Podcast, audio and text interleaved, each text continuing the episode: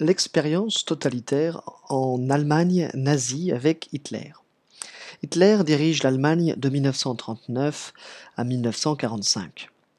Quelles sont les causes de l'arrivée au pouvoir d'Hitler? C'est d'abord la crise économique de 1929 cette crise économique euh, qui a été déclenchée par le krach boursier de Wall Street, c'est-à-dire l'effondrement de la bourse de New York le jeudi noir, à l'origine d'une crise économique mondiale, entraînant de fortes baisses de la production en Allemagne et une crise sociale, donc une crise touchant les travailleurs, avec euh, la forte augmentation du chômage, la misère des chômeurs et donc une agitation sociale et politique dans tout le pays. Cette agitation passe par des grèves, des manifestations violentes dans les rues, euh, entre les partis extrémistes, le parti nazi d'extrême droite et le parti communiste d'extrême gauche. Il y a la peur chez beaucoup d'Allemands d'une révolution communiste, comme en URSS, et beaucoup d'Allemands voient donc dans le parti nazi un rempart contre le communisme. Et puis il y a le Diktat de Versailles. C'est le surnom donné par les Allemands au traité de Versailles du 28 juin 1919. Ce traité rendu responsable des difficultés de l'Allemagne et qui est à l'origine d'une montée du nationalisme en Allemagne. Suite aux élections législatives de novembre 1932, le parti nazi, dirigé par Adolf Hitler, devient le premier parti politique en Allemagne avec 33% des voix. Par conséquent, Hitler finit par être nommé chancelier, c'est-à-dire chef du gouvernement, Premier ministre, en Allemagne le 30 janvier 1933. L'Allemagne nazie de Hitler devient rapidement un État totalitaire. Cet État totalitaire repose sur euh, les trois mêmes critères que pour l'État totalitaire soviétique. D'abord, c'est un État qui repose sur un régime autoritaire, une dictature. Hitler a tous les pouvoirs, il dirige seul l'Allemagne, notamment à partir de l'incendie du Reichstag en février 1933, c'est-à-dire l'incendie du Parlement allemand, il obtient les pleins pouvoirs et supprime la démocratie.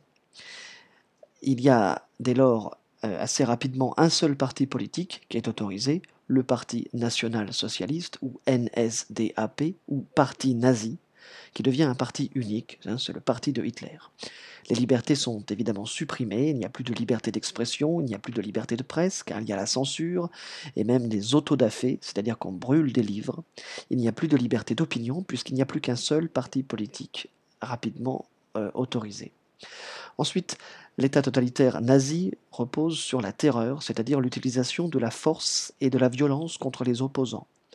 La population est surveillée par une police politique, la Gestapo, mais aussi par la SA, c'est-à-dire la milice nazie, c'est-à-dire une sorte de, groupe paramilitaire, et puis les SS. Au départ, euh, les SS sont la garde personnelle d'Hitler, formée des nazis les plus fanatiques, et elle se développe très rapidement, notamment à partir de 1934. Les opposants, arrêtés par la Gestapo, sont déportés dans des camps de concentration comme Dachau.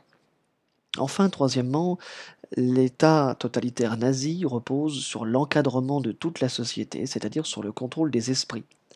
La propagande est partout. Pour contrôler la pensée des Allemands, au travail, dans les loisirs, au sport, au cinéma, à l'école.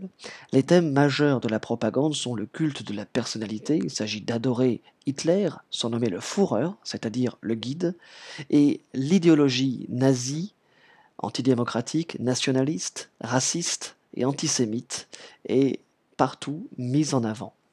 On pratique les autodafés, les nazis brûlent publiquement des livres d'auteurs pacifistes ou juifs ou communistes, ou relevant des idées des Lumières, par exemple. La population est enfin encadrée dans des organisations nazies dès l'enfance, notamment les jeunesses hitlériennes. Le nazisme, en pratique, repose sur une idéologie qui est complètement euh, opposée de l'idéologie communiste. Il s'agit pour les nazis d'une idéologie antidémocratique, nationaliste, raciste et antisémite.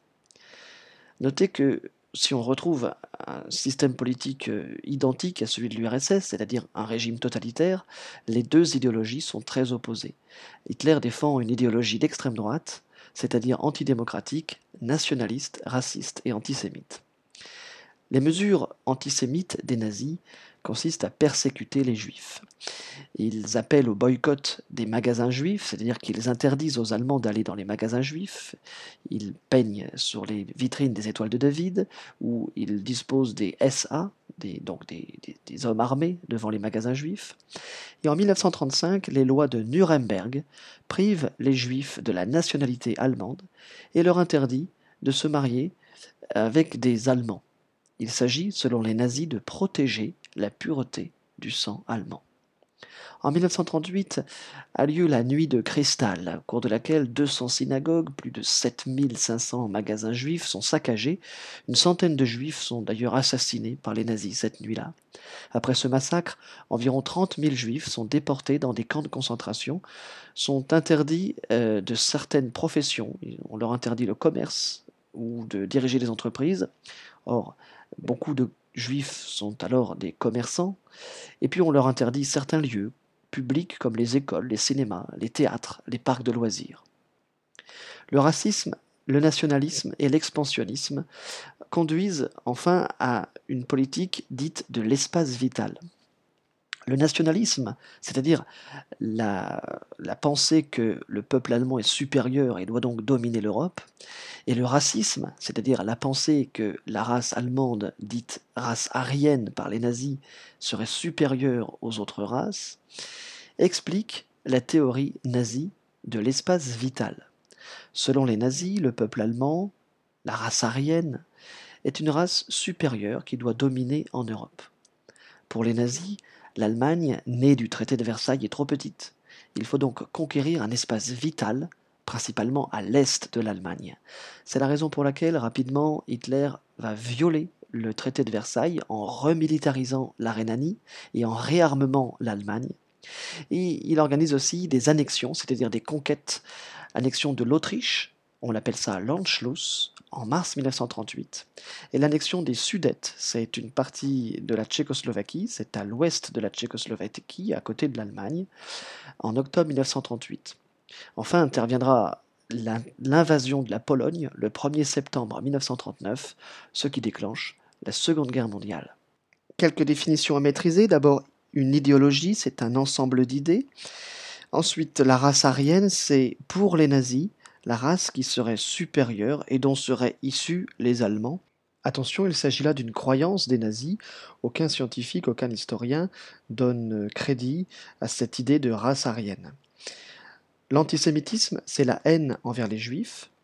Le nationalisme, c'est un sentiment agressif et violent d'amour de la nation et de haine de l'étranger, des autres nations.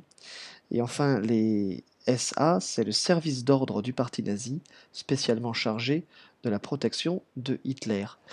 Euh, on a parlé d'autodafé, c'est la destruction par le feu des livres interdits par les nazis.